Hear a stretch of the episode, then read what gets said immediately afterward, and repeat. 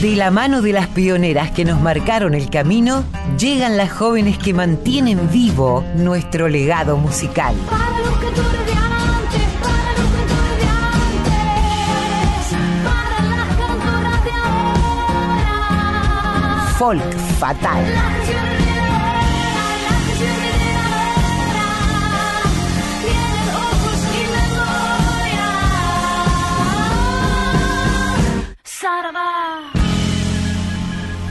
Buenas tardes, buenas tardes, buena, buen sábado para todas, todos, todes.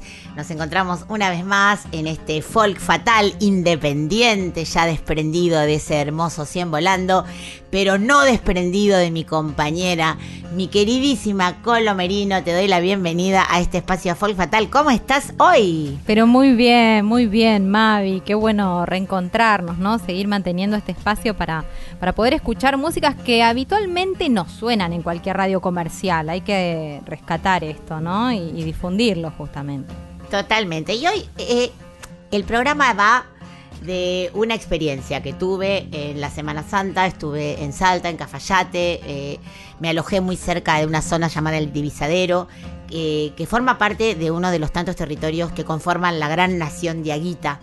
Y a propósito de que esta semana, eh, el día 19 de abril, se conmemora el Día del Indígena Americano, me pareció muy oportuno. ¿Viste cuando las cosas coinciden como en una especie de caleidoscopio y rompecabezas?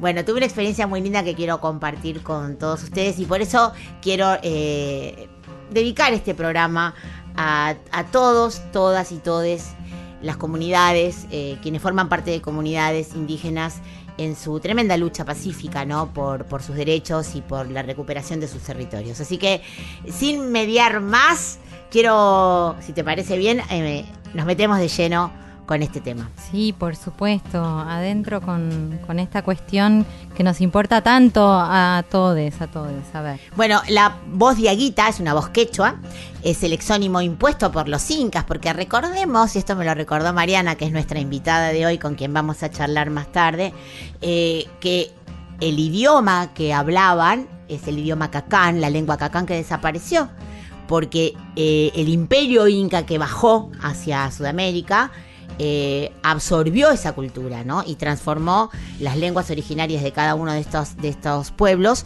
en el quichua, en el quechua, digamos, ¿no? Y también fue divulgado luego por los conquistadores que aprovecharon ese camino que ya los incas habían marcado y que me contaba Mariana que esa ruta 40 que nosotros tenemos hoy que recorre todo nuestro país, que atraviesa todo nuestro país, es parte de lo que fue el camino del Inca, ¿no? O sea, cosas muy interesantes del pasado y del presente se van a estar hoy eh, jugando en este, en este programa. El cacán, como decíamos, es el idioma que se ha extinguido, ¿no? Se ha extinguido porque, lo digo duramente, eh, sus lenguas eran muchas veces cortadas de los pueblos originarios, ¿no? Es una, una, una nota muy triste para recordar. Por eso quedan algunas palabras donde vamos a, encontrar terminaciones o comienzos de, de palabras, sobre todo que tengan que ver con la geografía, con los lugares que sí eh, se, se mantienen.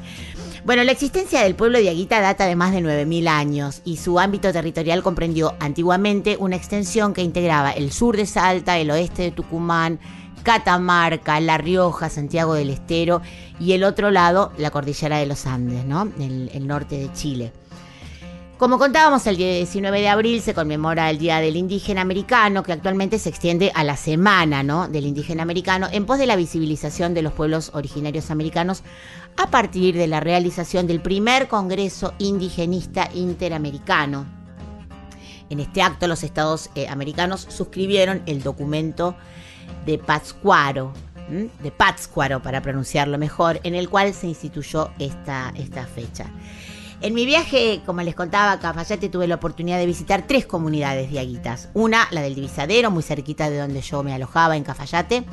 Otra en Amaicha del Valle y también estuve en las ruinas de los Quilmes. Todas ellas viven una realidad de la que muy poco conocemos y que de hecho ni se difunde en los medios de comunicación. Y me inspiró, me inspiró la experiencia que tuve, conocer a, una delegada de su comunidad, como fue Mariana, con quien charlé más tarde, eh, y, todo lo que me pegó, ¿no? De, de- de- de aprender de su cultura. Estuve paseando, recorriendo territorio sagrado, en la Cueva del Suri y muchos otros lugares eh, maravillosos, con mucha magia y con mucha historia. El respeto que estas comunidades tienen por sus ancestros, por su consejo de ancianos, por sus caciques, el sentido de pertenencia y comunidad, eh, el tema del autorreconocimiento, que también me, impactó mucho, que muchas personas eh, de comunidades indígenas no se autorreconocen, porque realmente la historia se ha encargado de que les diera vergüenza a su propia raza, ¿no? Y todas estas problemas... Como el idioma, ¿no? Que decías hoy, un poco lo mismo. Totalmente. Sí, sí, sí. Y también, bueno, bueno, muchas realidades eh, que, que nosotros no conocemos y en respeto a esa resistencia pacífica, como decíamos antes, a los atropellos que históricamente los grandes poderes eclesiásticos, económicos, eh, han, han tenido que, que- que debatirse con ellos, es que les queremos dedicar el programa de hoy. Y basta de palabras, eh, porque tenemos que abrir, como siempre, con nuestra Pachamama. Mercedes Sosa, ¿qué te parece abrir con Antiguo Dueño de las Flechas? Indio Toba,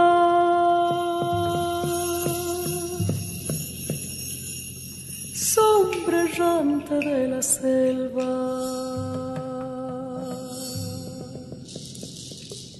pobre Toba reducido,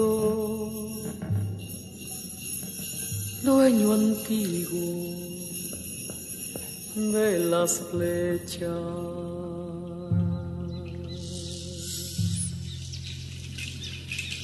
Indio Toba,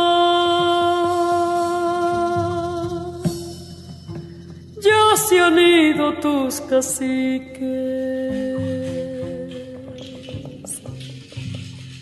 tus hermanos chiriguanos, avipones,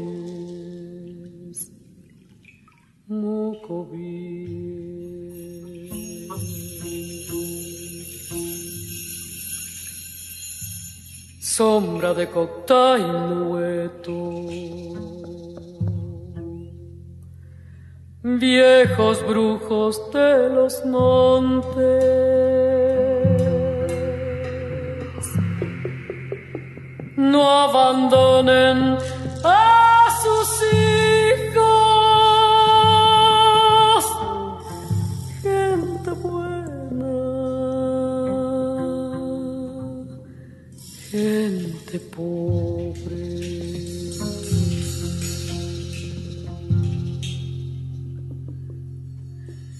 Indio Toba, guasuncho y las corzuelas, la nobleza del quebracho todo es tuyo y las estrellas.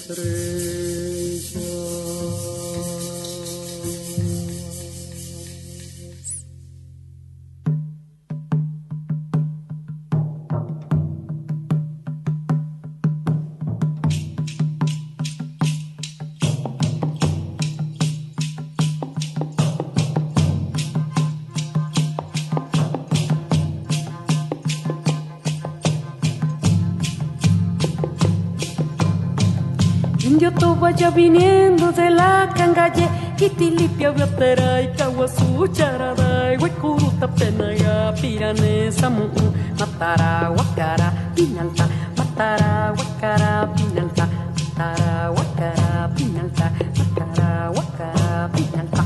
Indio Toba no llorando aquel tiempo feliz, Pilcomayos y Bermejo llorando por mí, campamento de mi raza, la América es de mi raza, de Yaguarete, es la América es, es la América es, es la América es, es la América es, Toba dueño como antes del bagre y la miel, cazador de las charatas, la onza, el tatú, Toba rey de Yarara, Guasupú, Yaguara, el Gualamba ya es mío otra vez, otra vez, otra vez, otra vez,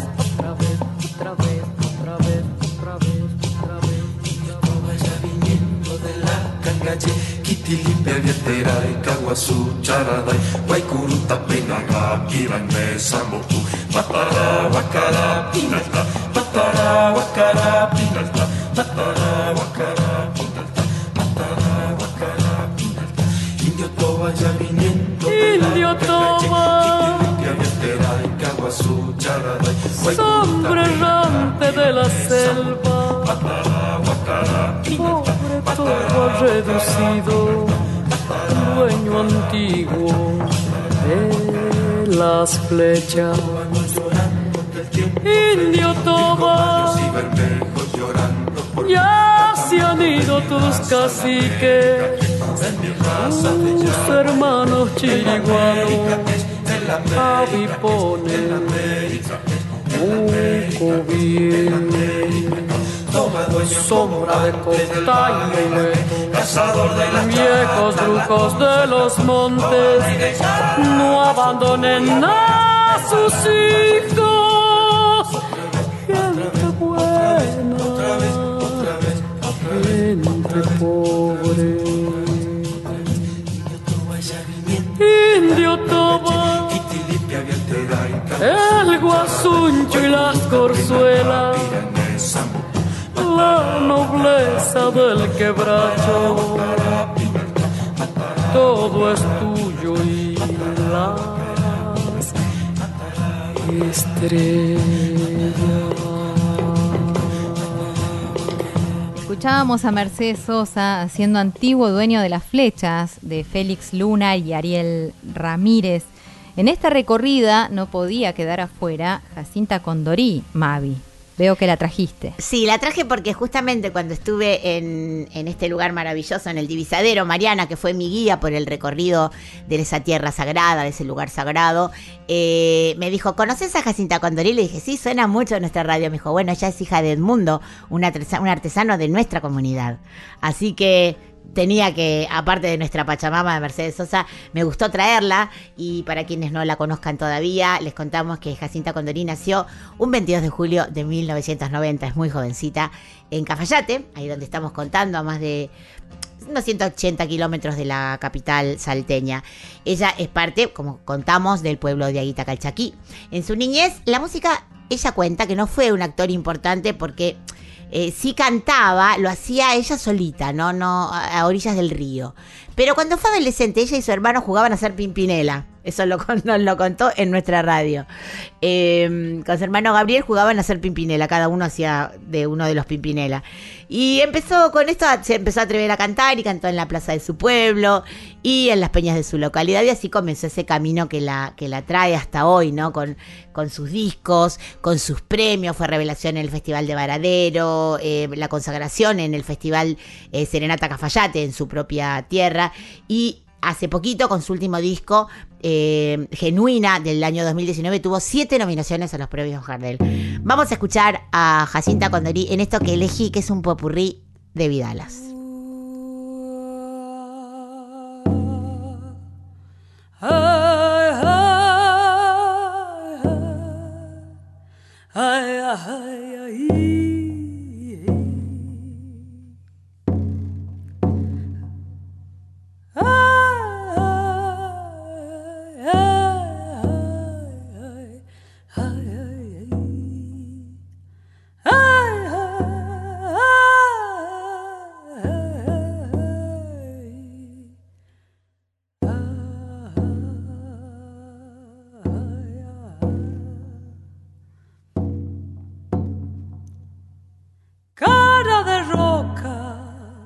mastica coca y se ilumina. El seclanteño lento camina como sus sueños, vago y pena, adiós y arena, no tiene apuro.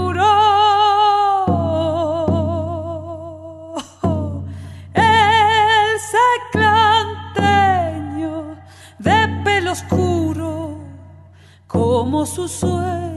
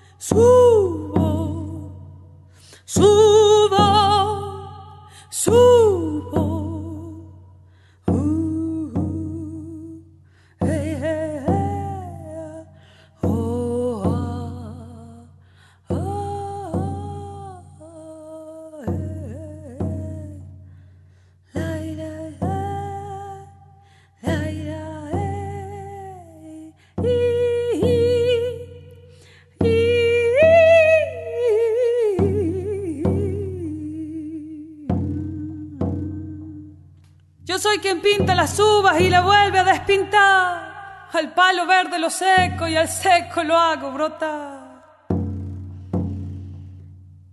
Apenitas soy condorí. Apenitas soy condorí, hombre que no sé perder. Y aunque me tiren para río sobre la espuma y volver. Apenitas soy condorí. Nombre que no sé perder. Y aunque me tiren para río sobre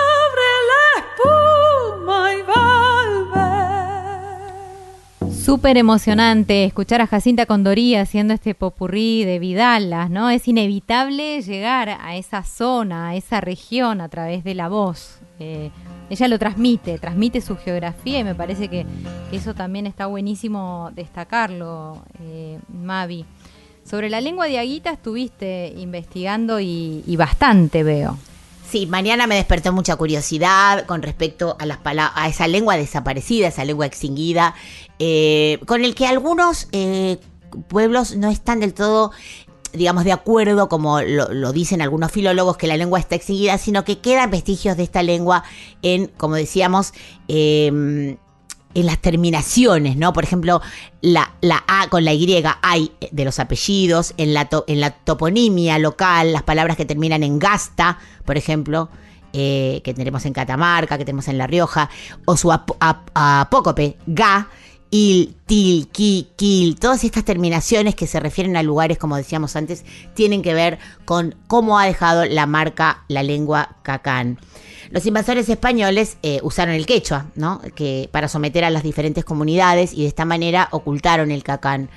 Eh, decía el jesuita Pedro Lozano allá por el 1600, finales del 1600, decía, una lengua dulce y armoniosa, sus voces se forman solo en el paladar. Mm, Esto decía un jesuita, Pedro Lozano, sobre esta lengua oral. El quechua ya venía propagándose antes de la llegada de los españoles, debido a que estas comunidades comerciaban con el imperio incaico. De hecho, estuve eh, viendo unos pictogramas o petroglifos, eso ya lo va a aclarar Mariana, de las caravanas que hacían las distintas comunidades que se juntaban con sus animales para llevar el trueque era la forma de, comercio que tenían, digamos que no era comercio, sino que intercambiaban eh, riquezas, que las riquezas eran los cultivos, la lana, con distinto, con otras comunidades, y se encontraban siempre en Atacama. Así que en esas, en esos recorridos que hacían era cuando conocían y se encontraban con otras, con otras comunidades, ¿no? Pero bueno, con la llegada de los invasores españoles eh, se impuso el quechua como idioma para luego imponer el castellano con la evangelización. Claro, pensá que en la actualidad no, no hay hablantes de cacán. Sin embargo, se conocen, como decías vos, algunas palabras. Y lo más sorprendente es que esta lengua sirvió también como elemento de resistencia, ¿no? A la hora de la conquista. Donde mayor presencia tiene esta lengua hoy es en palabras para designar los nombres de territorios, eh, las terminaciones en anco, en cacán, que hacen referencia al agua, ¿no? Eh, como ser eh, huillanco, agua del liebre, Misanco, agua del gato, o Surillanco, agua de Suri. Muchos topónimos eh, tienen las terminaciones will, o vil, ao o gasta, como decías más temprano, Mavi. Pienso en nonogasta, por ejemplo, ¿no? Para, para Claro, pensar en algún sitio conocido. Las terminaciones en, en gasta significan pueblo. Según las crónicas de los misioneros, los pueblos tenían el nombre de su cacique precediendo a Gasta. Sin embargo, también significaba lugar eh, poblado por algo. Bueno, como estos pueblos ubicados ahí en, en la provincia de Catamarca. Sí, exacto, como decías, Tinogasta, por ejemplo. Eh, y bueno, y Gasta que también significa pueblo, como vos decías, o reunión o junta de pueblos. ¿m?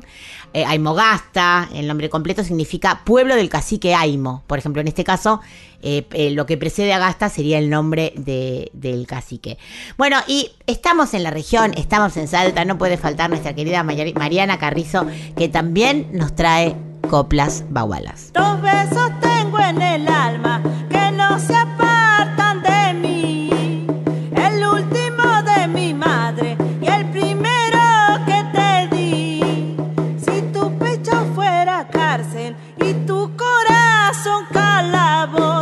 y yo fuera prisionero. Ay, qué prisionero dichoso.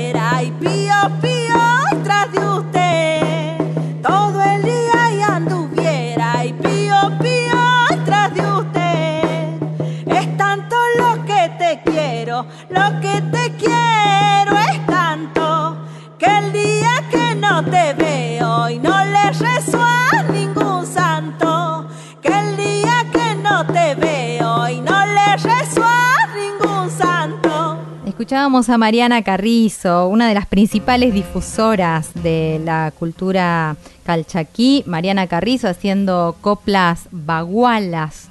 Eh, y también aparece acá Raimunda Mamaní, de San Carlos, Salta. Totalmente, una voz profunda, una voz auténtica. Eh, a mí realmente me conmueve mucho escuchar porque es, el paisaje, como bien decías antes, ¿no?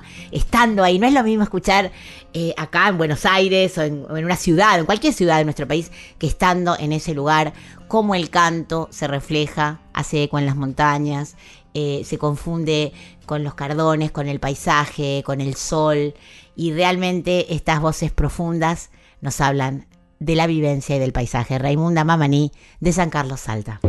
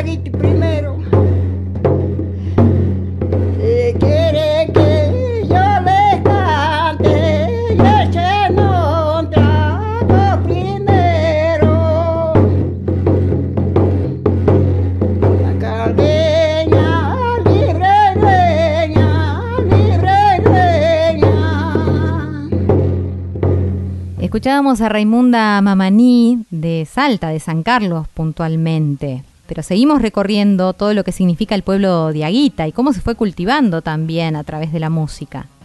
Totalmente. Vos sabés que eh, hace poquito leí buscando en esta investigación, porque vine muy prendada de todo lo que absorbí de estas culturas y de la experiencia de estar en el territorio con gente de las comunidades que te cuenta su realidad, hablando del rol de la música, que por supuesto tenía un rol ritual la música, pero vos sabés que los diaguitas particularmente tenían una relación muy profunda con los instrumentos de viento, ¿no?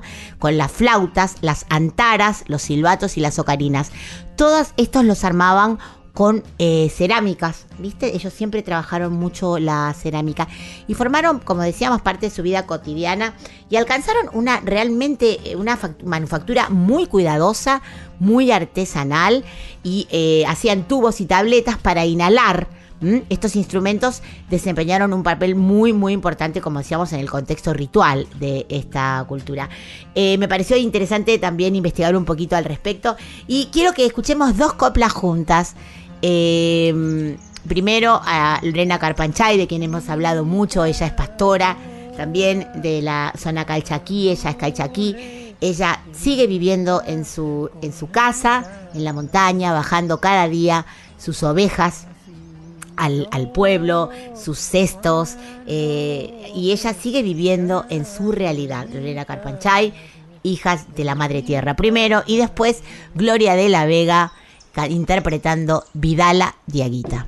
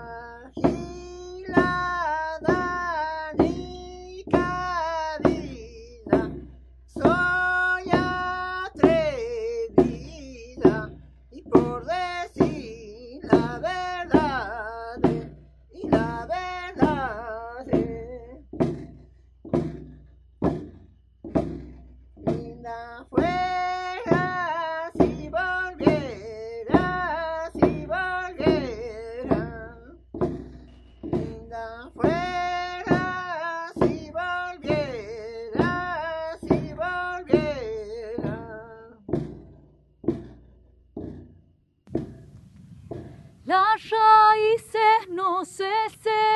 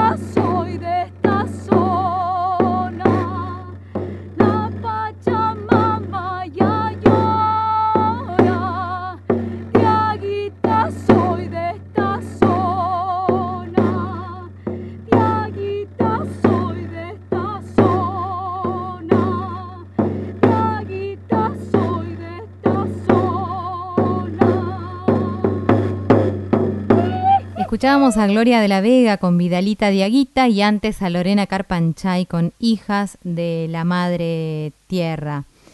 Em, ¿Qué es lo que sigue, Mavi? Un descubrimiento que vos me, me proporcionaste eh, a propósito de, viste que cuando las cosas se encarrilan en un sentido por algo, empieza a aparecer la información, ¿no? Y vos hoy me trajiste esta, esta data, quiero que vos cuentes también un poquito. Vamos a escuchar a esta, a esta artista que yo no conocía y acabo de descubrir, que es Cecilia Segura de Andrade, cantando un Amaicha Soy. Y contanos cómo te llegó este material. Bueno, es increíble, como decís vos, cuando se alinean los planetas las cosas suceden, no sé si es la energía o qué, pero recibí un disco hace muy poquito, en estos días nomás, el, el disco de Manolo Salguero, se llama Pachacuti el disco, de hecho hoy lo estuvimos escuchando temprano en Cien Volando, escuchamos la voz de Manolo que nos explicaba acerca de todo el material que contiene este trabajo discográfico que ya están en las plataformas digitales y para mi sorpresa aparece eh, un Amaicha Soy, esto de Celia Segura de Andrade, ¿no? Y él explica además por qué decide incluirla en, en su repertorio. Dice... eh, aparece aquí en esta copla eh, que le pertenece una bandera de reivindicación a la memoria y el presente de los pueblos auténticos de la región Diaguita Calchaquí, sus costumbres, su cosmovisión. Cantan muchísimas mujeres poderosas, a mi modo de ver, dice. Una es una cantora tucumana de mucha trayectoria, Angélica Camuñas, junto a un grupo de 40 mujeres que pertenecen a un plan del Ministerio de Desarrollo Social de Tucumán que se llamaba Ellas Hacen, ¿eh? al cual Nancy Pedro, acá aparece un nombre muy conocido por todas nosotras, solemos difundirla a, Nancy, eh, que viene trabajando justamente en, los colectivos de, esta provincia. Eh, eh, dice Nancy es docente, resignificó, a ellas dicen, ellas cantan, un grupo de mujeres que nunca habían cantado y que hoy lo hacen de manera fluida y empoderada. Todo el proceso antes de la grabación fue de aprendizaje y de enriquecimiento en cada encuentro.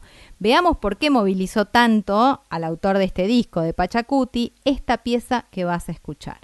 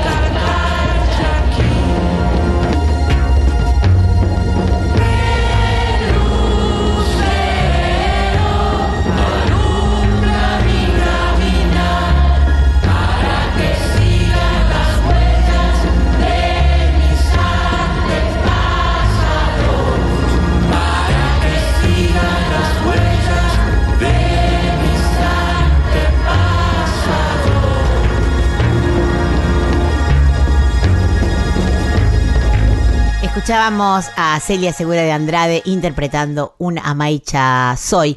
Estuve en un lugar increíble en Amaicha del Valle, como les contaba al principio, recorriendo con un guía eh, que se llamaba Ramón, que se llama Ramón y que también me contó mucho de, lo, de, sus realidades. Ellos cuidan la- a la tierra de, un, de una forma absolutamente desinteresada. De hecho, cuando vos haces los circuitos, no, no es que tenés que pagar una entrada. Generalmente dejas la voluntad, lo que uno puede, ¿no? Y merece la pena porque con el amor y el cuidado que te enseñan su tierra, su casa, sus cascadas, sus ríos, cómo esos ríos eh, van eh, regando las cosechas. Digo sus porque lo, lo viven viven la tierra como su casa, ¿no? Y la verdad es que tenemos mucho que aprender de, de todo ello. Eh, traje otra hablando de Amaicha del Valle porque esto se fue conectando todo como una gran cadena eh, energética maravillosa eh, a otra cantora de Amaicha del Valle, Antonella Nieva, interpretando Hoy Hoy.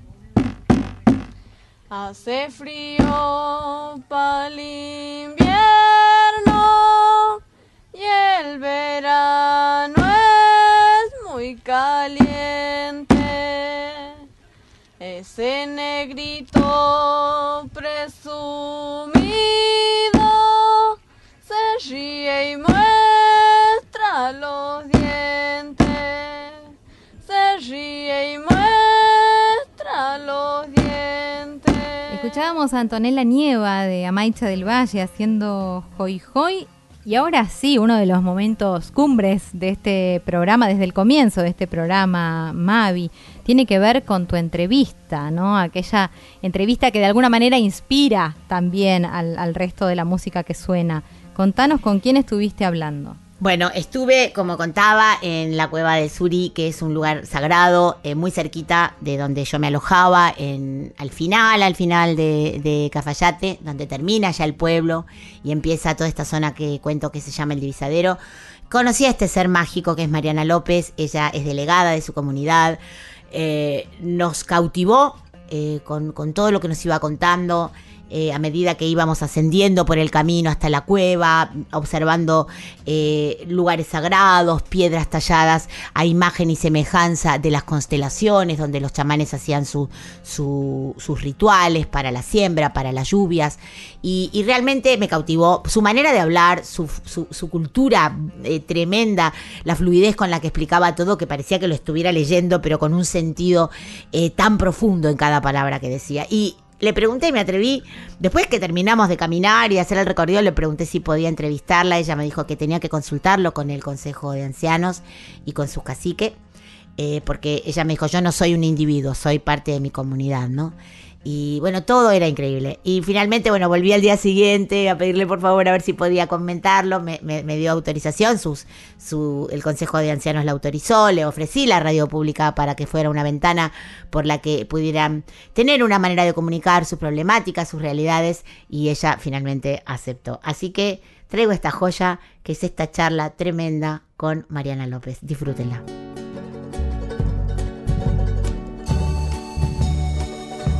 En este folk fatal especial de hoy, desde Cafayate, desde un lugar increíble llamado El Divisadero, voy a conversar cara a cara, después de tanto tiempo, con Mariana López. Ella pertenece a la comunidad diaguita de la región y nos va a contar qué es El Divisadero. Hola Mavis, Eh, gracias por acercarte al territorio. Es verdad, me llamo Mariana López. Eh, pertenezco a la comunidad de Aguita Calchaquí, el Divisadero. Estamos ubicados aquí en Cafayate, Salta en especial. Eh, contarte, bueno, de que el, el Divisadero eh, está ubicado al oeste de Cafayate. Podés eh, conocer desde el centro a 7 kilómetros, estamos ubicados. Circuitos tenemos como la Cueva del Sur y que agradecemos que te hayas llegado para poder visitarlo y, y bueno, hacer este reconocimiento diríamos más que nada, ¿no? Totalmente. Eh, y bueno, preguntas si quieres hacer, te, te voy a contestar. Bueno, eh, tuve, la suerte, de la fortuna de haberte conocido haciendo esta visita, haciendo este recorrido, donde podemos ver la huella, la huella de, de tus ancestros en este lugar. Y ustedes encargados de esa preservación. Contame cómo se organiza la comunidad y cómo hacen para mantener este espacio eh, tan autóctono y tan natural, ¿no? Bueno, eh, contarte de que la comunidad, al ser ancestral, está organizado eh, del mismo modo que nuestros hermanos eh, estuvieron, ¿no? Eh, tenemos cacique, tenemos el, un consejo de ancianos, consejo de mujeres, consejo de jóvenes hoy. El espacio territorial es casi 11.000 hectáreas reconocidos a nivel nacional por el INAI. Eh, bueno, el hecho de que nosotros hoy tengamos un espacio abierto con visitas guiadas a colaboración es la resistencia que mantenemos constantemente porque eh, de hecho el que la nación reconoce el espacio no, no es lo mismo que la provincia y muchas veces al considerarnos tierras fiscales este, se nos vende sin tener en cuenta el protocolo eh, que es de libre, previa e informada este, consulta. ¿no? Eh, esa es la gran desventaja porque siempre se nos quieren instalar emprendimientos que muchas veces al ver nuestros trabajos y estos espacios que son como perlitas de oro, eh, se los quiere explotar. Eh, pero sí contamos, por ejemplo, eh, con libros de registro. mm, tenemos en- también un proyecto que no tan solo es visitas guiadas a la Cueva del Suri, sino también mucho más amplia, en donde abarca mm, visitas convivenciales y también circuito alta montaña. Todo el tiempo la- el objetivo es que mientras uno, como vos que llegaste, puedas en algún momento traer a tu familia, a tus amigos, eh, que esto se haga mucho más visible y que no se nos invisibilice porque de parte de los municipios o del mismo gobierno, al no mencionarnos, sabemos de que mm, este, eh, resta mucha eh, importancia a la lucha que se tiene, ¿no? Eh, la falta de reconocimiento de parte del Estado como nos corresponde, por más de que existan leyes, no se nos respeta. Eh, incluso para la arqueología somos vistos como objetos de estudio y no como sujetos de derechos, entonces en el tiempo hay cuestiones de que no se aclaran como corresponde. Mariana, ¿cuántas familias componen la comunidad que está aquí en el, en el divisadero y cuáles son sus actividades, además de mantener este ma- maravilloso patrimonio ancestral que ustedes cuidan con tanto, con tanto esmero? Bueno, mira, eh, más o menos deben ser como un poco más de 350 personas autorreconocidas, eh, porque el problema es eso, ¿no? Del autorreconocimiento dentro de las comunidades, por más que vivas en el espacio. Eh, todas las familias que vivimos, y aunque no se autorreconozcan, eh, dependemos mucho de lo que es ganadería propia, eh, caprinos, ovinos, o también este, mm, lo que serían llamas, se crían vacas, eh, pero mm, eh, se hace una agricultura muy propia, eh, papines andinos, se sigue sembrando lo que son este, mm, maíz capia, habas, porotos, y bueno, el divisadero es una zona muy rica para lo que es cítricos en plantas de frutales. Siempre hacemos también eh, frutos secos, como por ejemplo nuez, pasas de uva, ya que algunas familias también pueden hacer su pequeño viñedito. Eh, después higos y bueno, todo lo que se puede para subsistir. Como comunidad, contarte de que no dependemos del turismo, eh, la, la- toda la familia es muy independiente en ese aspecto.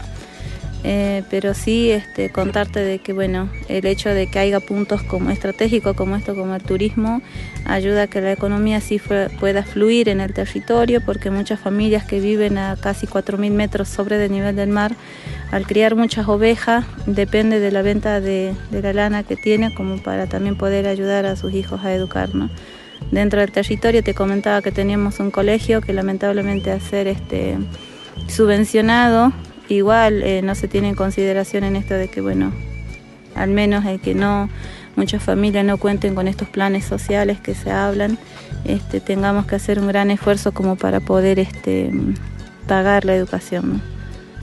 O sea que hay un colegio católico, ¿verdad? Que, con educación privada, que ustedes tienen que pagar y que es el único centro educativo que existe en la región. Eh, me quedé muy conmovida el otro día cuando hablábamos de esto, porque vos me contaste tu experiencia con el autorreconocimiento, ¿no? Y que ese tipo de educación que se brinda en ese establecimiento es un poco contradictoria con la esencia del ser de cada uno de ustedes. Contame un poco cómo se encara esa problemática y, incluso tu propia experiencia, si nos querés contar. Bueno, mira, contarte de que Cafayate, al tener una población de casi 20.000 habitantes, sí tenemos escuelas públicas. En el centro hay como siete y hay dos colegios dentro del- lo que es el departamento Cafayate, pero uno está instalado dentro de nuestro territorio. Este se llama San Agustín. Eh, al ser lo más cercano que tenemos para estudiar, porque desde esta base donde estás ahora ubicado, hay como 6 kilómetros hasta el centro, eh, mientras que los que viven en el cerro tienen que hacer una distancia mucho más larga. Entonces, como un- única alternativa tenemos este colegio, que bueno, la ventaja es que sí tiene secundaria, la desventaja es esto lo económico, como te contaba, ¿no? Al ser religiosa, sí, la imposición sigue existiendo. Eh, dentro de nuestras comunidades siempre existen asambleas, por lo tanto, el fortalecimiento interno es desde allí. El Consejo de Anciano cumple un papel muy importante, ya que este, depende de vos después si querés aceptar o no lo que se te transmite. Pero sí, este, como te contaba, a pesar de que hay personas muy adultas que no se autorreconocen, pero tienen en la sangre, en sus genes, esto de hilar, hacer tejidos o todo lo que quieras, ¿no? En artesanía o la vida misma en criar animales o hacer los cultivos. Pero mm, el hecho de que la historia eh, no cuente una, verdad hace que a veces la discriminación te toque de un modo que te cause vergüenza. Cuando vos haces el, el proceso del autorreconocimiento, que no es obligatorio, eh, parte desde vos, es encontrarse con uno mismo, es, es encontrar el equilibrio que a veces uno busca en la vida. Eh, hay cosas malas que obviamente a todos nos suceden, por más que vivamos como en un paraíso por la seguridad y, y bueno, esto de no tener otros inconvenientes que a veces se padecen en las ciudades, ¿no? Pero muchas veces este, uno también tiene un conflicto interno donde a veces lo que se cuenta en los libros es como que tan vergonzoso que no quieres pertenecer. Cuando vos haces el proceso del autorreconocimiento, mm, te genera una paz que cuando existen preguntas eh, no te cuestan responder. Y si alguien te discrimina, sabes que lo hace por desconocimiento. Así que el dolor no, ya no, no es tan, tan duro, diríamos, como cuando mm, no estás dentro de ese proceso. ¿no? Pero sí contarte que bueno, eh, el proceso del autorreconocimiento es este, cuando te das cuenta que tus abuelos en sus vidas es la realidad. Eh, y ellos son libros abiertos que cuando se te van, lo único que tenés que hacer es vos poder transmitir eh, eso lo que, lo que te enseñaron. Eh, hacer el traspaso de lo que se observa en pintura no está escrito en ningún lado, excepto en sus memorias, y, eso es lo más fuerte en cada comunidad. Eh, cada sector es único, así que a pesar de que nuestro territorio es extenso y las pinturas a veces se cree que son similares, eh, cada comunidad desde su íntimo ser te, te puede comunicar y te puede tocar el alma. El hecho de que uno haga los recorridos en este sector, este, uno tiene que transmitir eso, ¿no? Eh, por ejemplo, nuestras abuelas nos dicen cómo atrapar energías de las piedras o sentir ese respeto a las, a las plantas porque te sienten y, y te escuchan, ¿entiendes? Y que la esencia de lo que nuestros hermanos hicieron en su momento como para comunicar, pictografía o petroglifo, es lo mismo que hoy. Eh, lastimosamente esto de, que la tecnología muchas veces nos influya, eh, también resta a que, a que lo que los abuelos te dicen ah, se, se minimice, ¿no? Pero depende de uno, como te digo. El autorreconocimiento hace eso, que vos puedas valorar a los tuyos y a lo que tienes y que veas que lo, lo- lo exterior eh, llega y se va. Mariana, realmente me conmovió conocerte, me conmovió hacer el recorrido con vos, porque no solamente transmitís ese amor tremendo y profundo que tenés por tu, por tu esencia, por tus ancestros, por tu raíz, por este patrimonio maravilloso que conservás, que difundís y que comunicás con tanto, con tanto cariño y además con tanta, con tanta virtud. Así que bueno, agradecerte, quiero que quedemos en contacto y te lo digo ahora que lo va a escuchar toda la Argentina, eh, quiero que quedemos en contacto y que uses la radio pública, el servicio de la radio pública, para comunicar toda la realidad, todo lo que sucede acá eh, y también hacer los pedidos que hagan falta, porque me imagino que no siempre las voces son escuchadas, ¿no? Y que puedas utilizar este, este medio humilde, que es nuestra emisora, para comunicar todo lo que quieras de tu realidad, de tu región, de tu comunidad. Así que bueno, agradecerte todo lo que me has dado, que es muchísimo en este tiempo que te conozco tan breve y tan profundo. Bueno, eh, Mavi, también ha sido un gusto agradecerte por, por este espacio que nos, nos estás brindando. Yo siempre hablo en plural porque sabemos de que una comunidad no, no es una familia, sino muchas. Eh, el territorio siempre, cada vez que lo hablemos, te voy a decir siempre en plural, que es grande. Eh, UPND es la organización a la que pertenecemos, Unión de los Pueblos de la Nación de Aguita. Nosotros cada visitante que llega eh, siempre queremos que la mente sea eso, ¿no? abierta. El territorio no es solamente el divisadero ni Cafayate. Eh, se desmembró, nosotros así nos reconocemos como ancestralmente estaba ubicado. Eh, no somos Coya, pero sí de Aguitas. Y cada vez que necesitemos sí comunicar de ahora en adelante, porque es verdad, tenemos muchas problemáticas con con audiencias públicas que dicen ser públicas, pero jamás llegan los medios como corresponden para visi- visibilizar esta, como te decía, lo- los inconvenientes de las ventas que se hacen en nuestro territorio. La próxima vez, y ojalá que se dé, puedas hablar con nuestro cacique y también eh, hacer una rueda eh, con, con nuestro consejo de ancianos y mujeres que te pueden cantar alguna copla referida al espacio o a esta espiritualidad que tenemos, ¿no? Por eso se habla siempre de cosmovisión andina, porque sabemos que lo que queremos siempre transmitir y visibilizar es eso.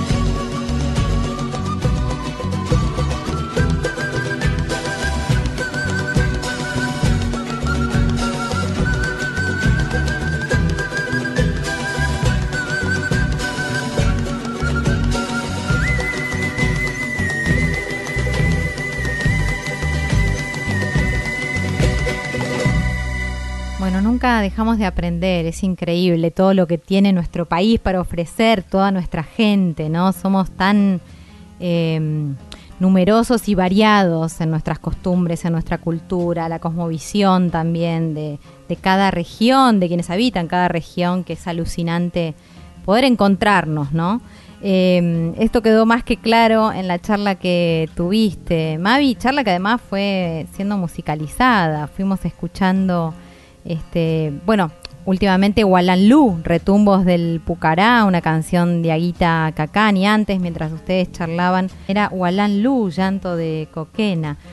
Eh, ¿Qué más sigue? ¿Qué más hay en este folk fatal poderoso de hoy? Eh, bueno, tenemos una agenda tremenda que ahora voy a contar, pero quería contar que la canción que escuchamos completa, cuando terminó la, la charla con Mariana, que es de esta agrupación llamada Walanlu, Retumbos del Pucara, como bien dijiste, una canción de Guita Cacán, está ejecutada con isoca.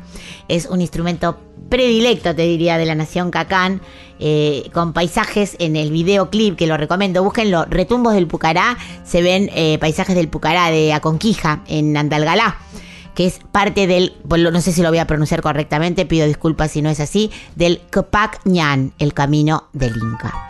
Y ahora sí, vamos a la agenda, vamos a las redes, porque tenemos mucho para... Hoy, hoy hay un montón de cosas para elegir. Por ejemplo, nuestro compañero Valen Boneto junto a Agentes del Caos en el Barrio Cultural. Pueden sacar sus entradas por Pass Line. Hoy y mañana Noelia Recalde en la Sidrería Cultural, que escucha lo que propone. En Córdoba estamos diciendo, ¿eh? Un retiro creativo. Pueden buscar más info en las redes de Noelia Recalde, que está en Instagram y que también está en Facebook. También hoy Lucy Patane en Escobar haciendo un solo set, es decir, ella con su guitarra. Eh, y mañana en Morón va a estar en banda junto al Cuelgue y a Deformica en el predio Quinta Seré. Pueden encontrar toda la info en, la, en el Instagram de Lucy. Barbarita Palacios estrena nuevo video, que se- es la canción preciosa, canción de Celeste Carballo, Poetas de Latinoamérica, junto a su banda, con toda la banda completa, con Lula Bertoldi como invitada. Este video de, ella, de Barbarita, de esta canción preciosa de Celeste, forma parte de un proyecto que se llama Mujer Canción Rock, que consiste en grabar en formato audiovisual canciones de autoras y compositoras del rock nacional. Es divino el video, véanlo porque es precioso. Y bueno, y para despedirnos elegí a esta, a esta mujer que es recurrente en nuestra radio, que siempre aparece. Si no aparece por lo tremenda cantora que es, aparece por su activismo. Ella forma parte del colectivo de músicas de Tucumán, es una gran militante, es una gran eh, visualizadora de la realidad, de las músicas de su región y, y siempre nos encanta tenerla porque además es una gran luchadora. Estamos hablando de Nancy Pedro, nacida en Tucumán, que hace una versión tremenda, tremenda. Esto está grabado en vivo en la cuesta de la, de la Chilca, en Catamarca, en la montaña, como hablábamos, en este paisaje que inspira el canto ancestral, pero esta vez haciendo una versión bagualeada de un tema de Jorge Drexler. Ay, no tiene lindo, desperdicio. No la conocía, no la conocía, la voy a escuchar. Gracias, Mari. Dana, Qué placer. Es hermosa, es hermosa y realmente, bueno, eh, siempre agradezco al tener la oportunidad de hacer este programa porque no deja de llenarme el corazón de, de emociones y de aprendizaje. Así que con esta colito querida nos despedimos hasta el próximo sábado. Esta canción es una invitación a zambullirnos en el privilegio de la duda, de la pregunta profunda y capaz de transformarnos. Que las respuestas nos saquen del desamor, nos den tranquilidad o al menos motivos para seguir cantando.